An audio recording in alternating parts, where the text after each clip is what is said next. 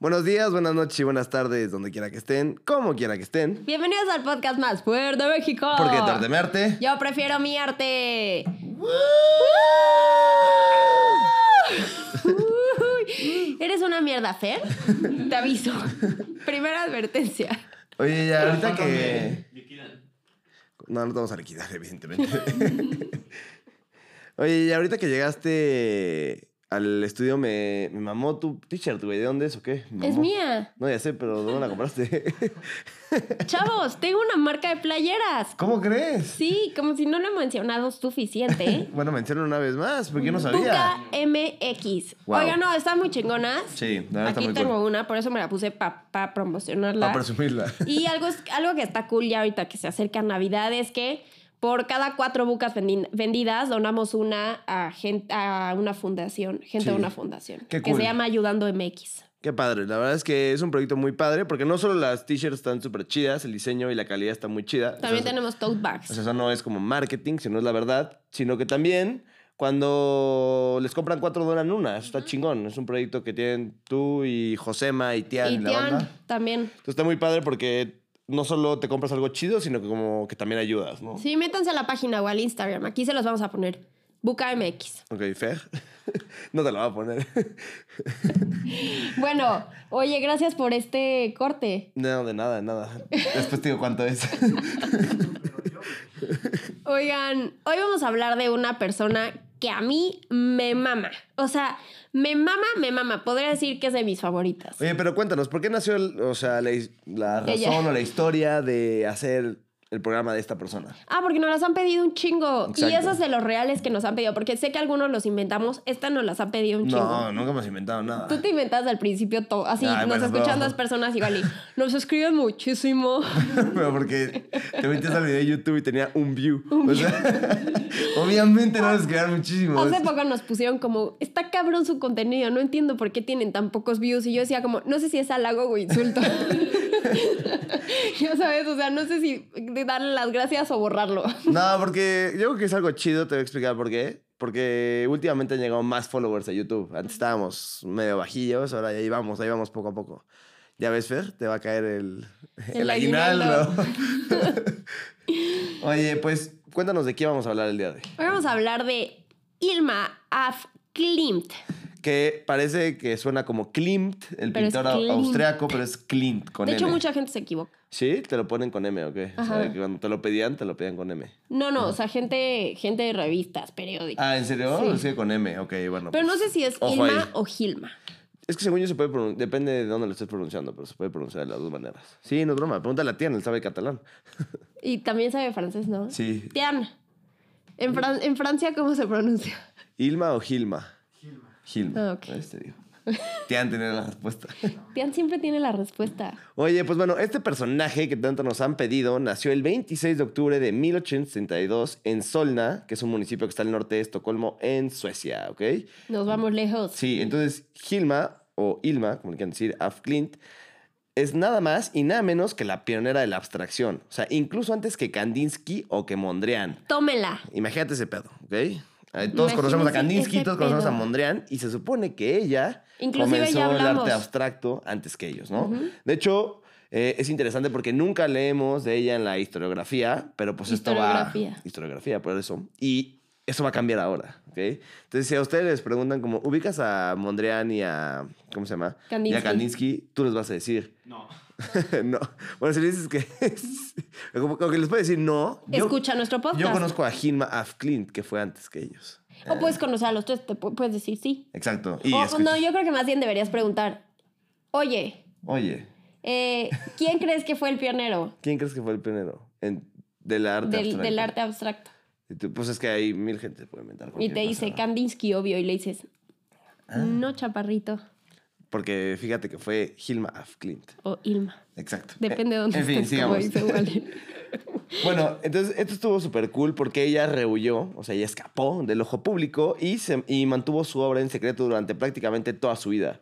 De hecho, eh, Ya sabrán por qué. pidió que sus cuadros no se exhibieran hasta 20 años después de su muerte. Ajá. What the fuck, güey. Esta mujer está cabrona. Ajá, para que justo, eh, o sea, la gente entendiera eh, de qué iba su arte 20 años después, porque decía que si lo sacaba en el momento de su muerte nadie los iba a entender y O nadie antes los de iba su a- muerte. eh, O exacto, antes de su muerte o en su muerte, nadie los iba a entender y nadie los iba a valorar. Por eso es que pidió que 20 años después se revelaran todas sus obras para que así las personas este, pudieran apreciarlos realmente. Está muy cabrón, Qué locura, pero ¿no? qué poco egocéntrica, ¿no? O sea, eh, como que siento que a mí me gustaría ver cómo la gente le está gustando y, y, y- y le gusta, o sea, es fan de mi obra y eso. Sí, ¿cómo ella reaccionan fue ante como, ella, güey, no? me vale madre, simplemente no están preparados para mí ahorita. También son un poco mamón, ¿no?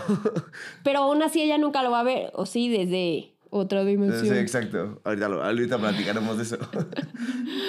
¿Cómo es el difícil de creer? Difícil de creer. Siete casas más embrujadas. Me, me encanta. Me y, y lo más chistoso es que cuando no puedes dormir, acabas viendo en esas mierdas. Güey, así como Sí. hoy me duermo temprano, 3 de la mañana. Las cosas más sorprendentes que llegan de la Deep Web.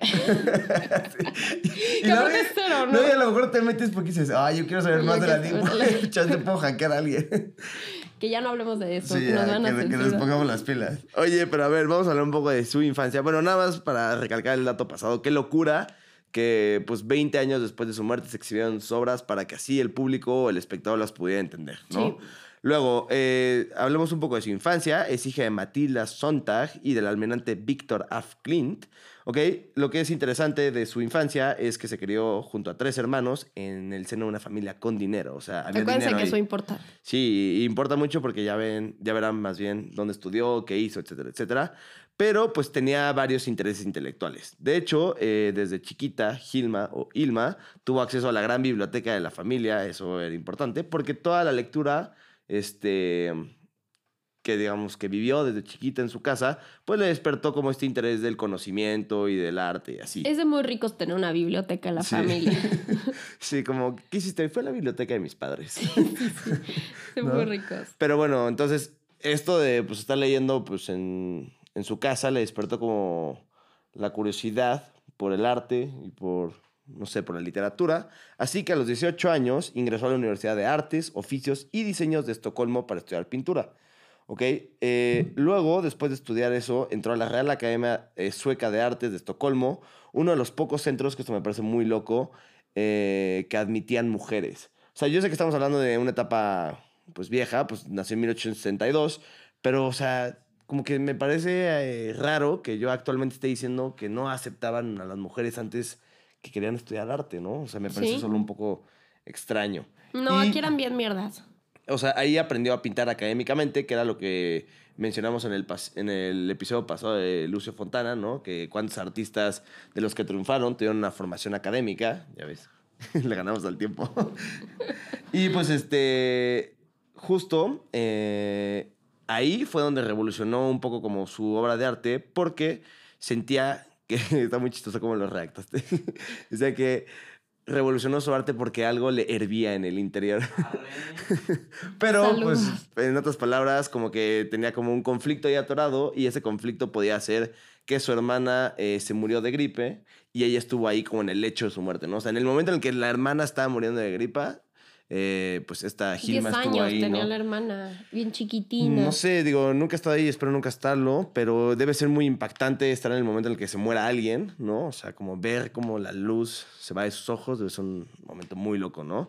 Pero y aquí bueno. te voy a completar algo. Ok, dime. se volvió súper fan del esoterismo porque ella quería comunicarse con su hermana y decía, güey, no puede ser que mi hermana ya haya terminado aquí, o sea, tiene que haber otra dimensión. Entonces, esto lo digo como un apartado, ya vendrá más temas sobre eso. De hecho, muy grande el tema sobre eso, Sí. pero nada más para que se vayan dando una idea. Exacto. Y luego, posteriormente, entre, trabando. entre 1882 y 1887, aprendió el arte del retrato y del paisaje.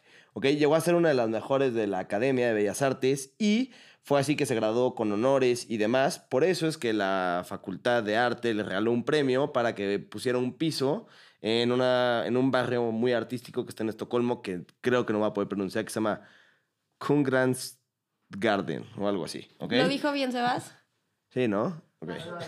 Ay, Para, y bueno, o sea, el objetivo de este premio era que para que pueda como montar su estudio y posteriormente pues seguir con toda la labor creativa y seguir como pintando y así, ¿no? Luego, posteriormente, con otros dos compañeros se trasladó como a otro barrio en Estocolmo y ahí tuvo la oportunidad de entrar en contacto con otros pintores y empezó a asistir a exposiciones para integrarse en el círculo artístico y con el grupo feminista de la, de la ciudad. O sea, está interesante porque pues no solo eh, ya es una artista como un poco más consolidada, que ya ganó un premio, ya puso un estudio, sino que también ya se empieza a relacionar con todo el mundo del arte, empieza a conocer a gente dentro del medio artístico y pues ahora sí como que se declara como abiertamente feminista y se une como este tipo de grupos, ¿no? A huevo. Y algo muy chingón es que, o sea, ya fue parte de la primera generación de mujeres europeas que podían estudiar en las escuelas de arte. Eso está muy cabrón. Sí. Y ella ya podía vivir vendiendo sus obras que para ese entonces eran de paisajes y retratos. Algo que está de la chingada es que, o sea, el hecho de ser mujer en esa época la dejó completamente fuera de todos los grupos artísticos del momento. Sí, qué mal. O sea, literalmente los pintores seguían considerando que, que la creación era una actividad que le tocaba hacer a los hombres, que las mujeres solamente se tenían que dedicar a formar una familia. Ok, sí, es un pensamiento muy retrógrado. Una pero justo pendejada. Estamos hablando de que están en 1880 y tantos, ¿no? Y Sí. a raíz de esta, de esta exclusión llega la parte que más me gusta de esta vieja, que es que se empezó a interesar por otras ramas y por otros círculos. Se metió cabrón en el mundo del espiritismo, antroposofía, teosofía y de los Rosacruz. Ok, sí, se metió como a unos temas muy locos y creo que todo esto pues, sí podría ser por el hecho de la hermana, ¿no? Sí, O sea, por le- eso, ajá. eso le despertó. Pero estaba muy cabrón esto, porque ella como que tenía un tercer ojo. No sé si crean o no crean, me vale madres. Pero eh, fundó junto a otras amigas un grupo llamado The Fem o Las Cinco, eh, que hacían sesiones de meditación y espiritismo. O sea, literal se comunicaban con gente del más allá. Eh, las amigas eran Sigrid Hedman, Cornelia Sederberg, Matilda Nilsson, Ana Cassell y ella. Entonces se reunían, güey, está de huevos esto, se reunían todos los viernes Eché el cafecito. a entrar en contacto con guías espirituales. Literal, todos los, güey, está cabrón. Yo quisiera ser su amiga, ojalá yo fuera de ese grupo. La pipa que se han de haber fumado, ¿eh? Ajá. Y entonces ellas eh, recibían los mensajes que esas guías les, les mandaban y los reflejaban en pinturas y en escrituras. Imagínate lo cabrón. Y algo muy cool es que ella era la componente del grupo. O sea, literal, ella dirigía las sesiones, era, era la vocal, Ok. la líder del grupo, La, literal. vocal- la mamá vocal La del mamá salón. vocal del salón, porque ella era la que tenía la capacidad de canalizar la Sí. información entre los espíritus y entre, entre las, las del grupo. Ajá. Y algo muy cabrón es que en una de las sesiones los altos maestros, que son los espíritus, las guías, como ellas les decían, les dijeron como, güey, tienen que empezar a mostrar el mundo como nosotros lo vemos en esta dimensión espiritual. Y todas las otras viejas dijeron, no, hasta aquí llegué, muchas gracias Gilma, porque ahí se decía Gilma. Literal. Me lo imagino perfecto, no sé por qué, un grupo de señoras que neta no tiene nada que hacer. No. Hasta que una se vuelve loca y les propone algo así fuera de lugar. Y todas, Como, ¿y si nos dedicamos a vender drogas, amigas? Y Entonces, como, no, Gilma, yo creo que aquí sí me voy a bajar del barco. Ahora sí, gracias por el café, pero hasta aquí llegamos. Y literal, todas dijeron como no, carnal, nosotras no. Y ella sí aceptó el encargo de los, de los altos maestros. Sí, qué fuerte, ya sí y de aquí fue donde nació su primera serie de cuadros abstractos que se llamaba Las Pinturas para el Templo. Qué Muy chingón. Sí. Y entonces a partir de ese momento cambió completamente el tipo de pintura que ella hacía. Porque hacía paisajes y retratos y ahora pues ya era una, o sea, inició una doble vida en la que pintaba esos paisajes y retratos que hacía, pero tam, o sea, eso para eh, Subsistir. subsistir económicamente, pero también le entregaba sus pinturas, o sea, sobre nuevas obras místicas a, a los maestros. O sea, entonces era una, una Irma dividida entre dos bandos, entre lo que tenía que hacer y entre lo que también tenía que hacer. Para sobrevivir. Una Para por- sobrevivir porque y es el llamado. porque el Ajá, y llamado. otra para sobrevivir. Qué locura. pedo, Sí. no? Sí, sí, sí. Está loquísimo. Sí, estaba como dividida entre dos mundos, ¿no? O sea, ahora sí que el más allá y el de acá. Y el más acá. sí, el más acá. Oye, y entre 1906 y 1912, o sea, un poquito antes de empezar la Primera Guerra Mundial, Ilma pintó 193 cuadros que completan la serie Las Pinturas para el Templo, que es un poco las que ya mencionaste, Esta serie se convirtió en el epicentro del desarrollo de su lenguaje abstracto, es decir, es como su obra principal para hablar del lenguaje abstracto que ella, pues, no se trataba de reflejar, y es la primera colección de obras abstractas de la historia. Y de hecho, aquí tenemos una cita que dice la misma Ilma desde el más allá. Los cuadros fueron pintados directamente a través de mí, sin dibujos preliminares y con gran fuerza. No tenía ni idea de lo que se suponía que representaban las pinturas. Sin embargo, trabajé rápida y segura, sin cambiar una sola pincelada. ¿Eh? ¿Qué tal, eh? O sea, sí como que le estaban soplando del más allá, como, mira, tienes que pintar así porque lo vemos así y la chingada, ¿no? Durante esta primera fase creativa, eh, Gilma desarrolló una serie que se llama Eros, eh, además de la que ya hablamos de las del templo, y las grandes pinturas y los 10 mayores, ¿ok? Los 10 mayores es una colección de 10 cuadros de gran formato en los que representó cuatro etapas de la vida. Mm, ¿Sabes cuáles son? No. Ok, pero debe ser la vida, la muerte y algo. El más allá. Exacto, sí. Seguro es el nacimiento, la vida, la muerte y, El más el- allá. y el- los altos maestros, el templo. Exacto. Y luego, eh, esto está muy chingón, empezó a utilizar colores planos y tonos pastel, algo que no se había hecho hasta ese momento. Y justamente, como tú ya lo habías mencionado anteriormente, se dejó llevar por los altos maestros porque decía que ellos guiaban su pincel y cabrona, a través amo. del lienzo y, y es por esa razón que trazaba como círculos, óvalos, líneas, triángulos, o sea, figuras geométricas, etcétera, etcétera, de manera muy recurrente, pero no era porque literalmente ella lo estuviera pintando, sino porque básicamente seguía los lineamientos de los grandes maestros y así era como lo trazaba en el lienzo. Qué locura. Está de huevos. Y bueno, a diferencia de otros pintores abstractos como Kandinsky, Mondrian o Malevich, que no hemos hablado de él, pero ya lo haremos, la, princi- la principal intención de Ilma, sí, la principal intención de Ilma no era experimentar a partir de la abstracción de la, de la forma y del color. O sea, si se acuerdan, en el capítulo de Mondrian hablamos de la importancia del color, ¿no? Como para Mondrian este, el color es como todo un universo y cómo, se, cómo cada color complementa el todo, ¿no? Y cómo él tenía sinestesia, Exacto. que es eh, oír los colores, ¿no? Y ver los sonidos. Exacto. Y también eh, Kandinsky habla un poco de la música a través de los colores, etcétera, etcétera, ¿no? Pero, pues bueno, ¿no? O sea, digamos que la idea de ella era plasmar a través de su arte el mundo invisible al que, pues, ella creía que tenía acceso para, pues, así hacer las, sesiones espirituales, ¿no? De es algo muy interesante, ¿no? O sea, al final, eh, pues, no hablamos mucho de ella porque no lo conocemos o no la conocemos, ¿no? Pero realmente es alguien como súper importante en donde empezó a hacer y empezó a crear y empezó a hablar de, una, de un arte abstracto en ese momento cuando nadie la conocía, ¿no? Cuando justo lo dijimos el capítulo pasado, ¿no? O sea, tipo cuando Lucio Fontana pintaba rajadas en el cuadro, pues Otto Dix estaba pintando muerte y guerra, que era lo que estaba pasando. Y aquí justo también estaba la Primera Guerra Mundial y también había muerte y también había guerra. Y ella en lugar de eso estaba pintando cosas más abstractas, ¿no? Eso creo que también la hace bastante diferente, ¿no? Eh, ay, le puse un madrazo al micrófono. Luego viajó por Alemania, Noruega, Holanda, Bélgica e Italia junto con sus otros compañeritos de piso y eh, posteriormente se unió a la Sociedad de Mujeres Artistas Suecas. O sea, digamos que cuando ella ya estaba en el medio y empezó a triunfar, me imagino que otras también empezaron a hacer lo mismo y así fundaron eh, la Sociedad de Mujeres Artistas Suecas, que eso está muy chingón. Lo malo es que en 1909 se alejó de la escena artística para cuidar a su madre, que sufría de ceguera, y estuvo conviviendo con ella hasta 1912, caray. Por eso es que dijimos antes que estuvo trabajando dentro de esas fechas. Ok. Y también algo súper importante para la vida de esta mujer es que empezó a estudiar la obra literaria de Rudolf Stein- Steiner, que era cuate suyo. O sea, lo había conocido en 1908, se llevaban muy bien.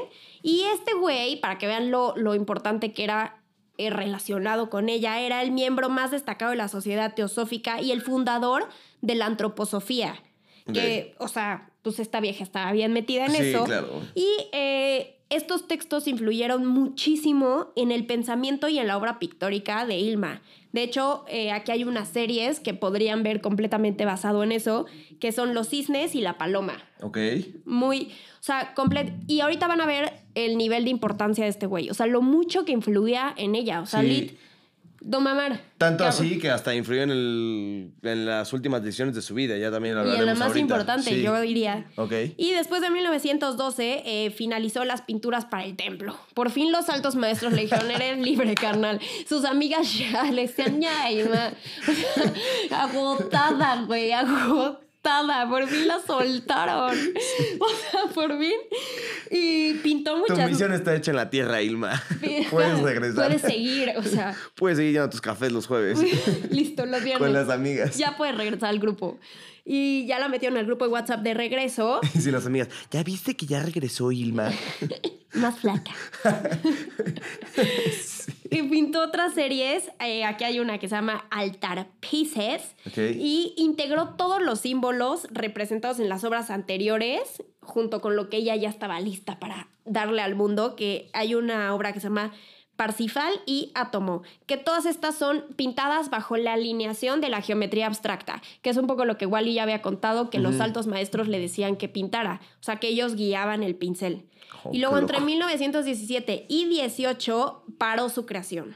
Dijo ya, aquí quedé, pero se dedicó a estudiar su propia obra porque ella no lograba entender el universo que había pintado hasta entonces, porque ella solamente pintaba lo que le decían. Entonces, ya que lo pintó, ya que hizo un chingo de cosas, dijo, ok, ahora sí me voy a sentar a entender todo lo que pinté y a entender el universo que yo ya sé que existe, pero la otra gente no sabe que existo. Sí, o sea, que cañón. existe. Está muy cañón. Y ya, eh, también hizo libros. Ajá. Era una chingona. Escribió un libro de casi 2.000 páginas ¡A la tituladas! Estudios de la vida espiritual. Quien me lo quiera regalar, ya va a Navidad, regálenmelo.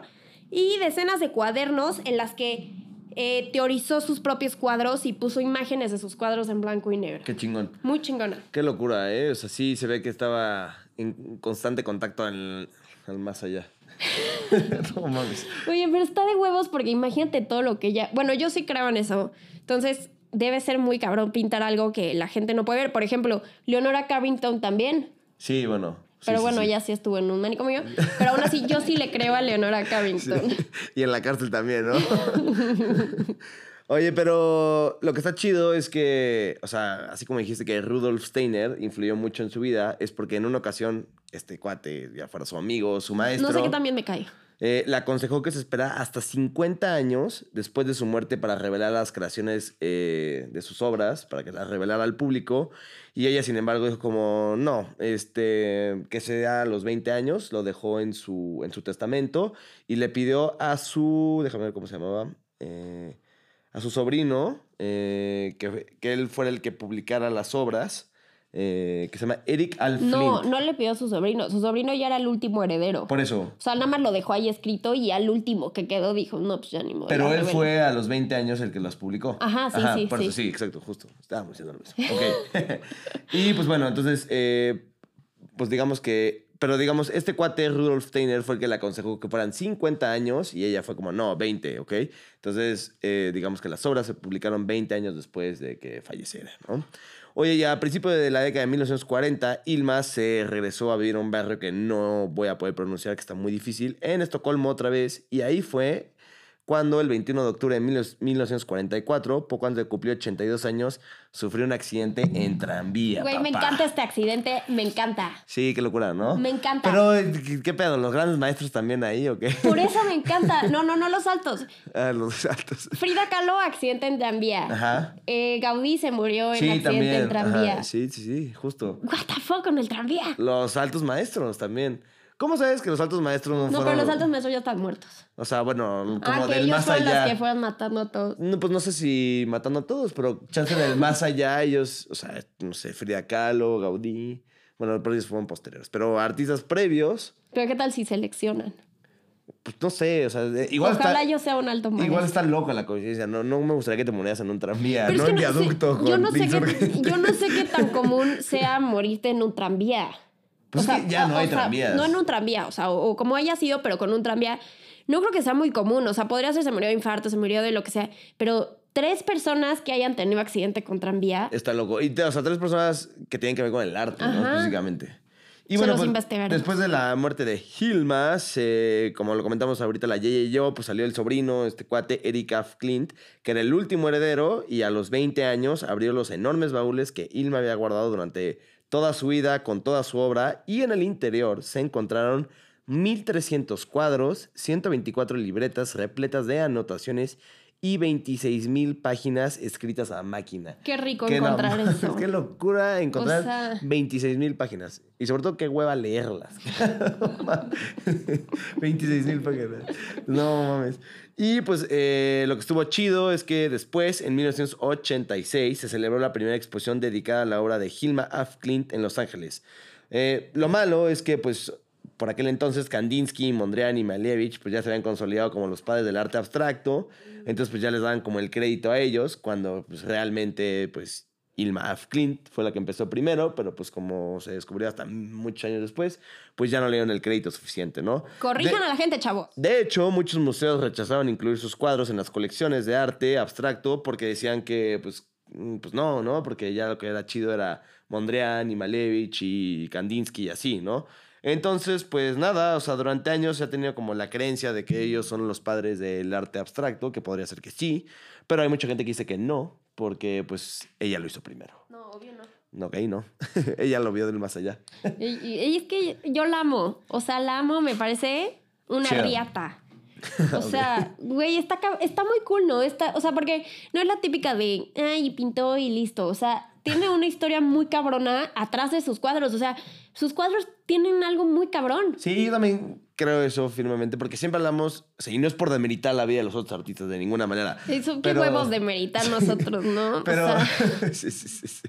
O sea, dos güeyes atrás de un pendejo micrófono diciendo como, no, Diego Rivera no era tan chido porque a él le tocó todo muy fácil, ¿no? o su vida fue muy casual, no, ya lo pude haber hecho, como el pasado. como el pasado.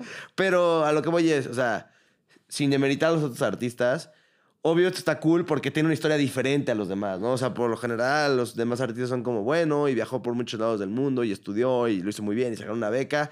El reconocimiento, el dinero y ya está, ¿no? O sea, esta, esta mujer se metió como con los altos maestros, con el más Ellos allá. se metieron con ella. Sí, bueno, ellos con ella, ella con ellos, todos Sus con amigas todos. se salieron del grupo de WhatsApp. Sí, o sea- Güey, imagínate eso. Así, el momento en el que les dijo, ¿jalas? ¿Jalas? Y las amigas, Como, no. no, Pero también... no sé. Qué difícil que te crean, ¿no? O sea, es como si yo ahorita llego y te digo, los altos maestros dicen que cancelemos el podcast. A ti no te creería. ¿Ah, ¿Por qué? No.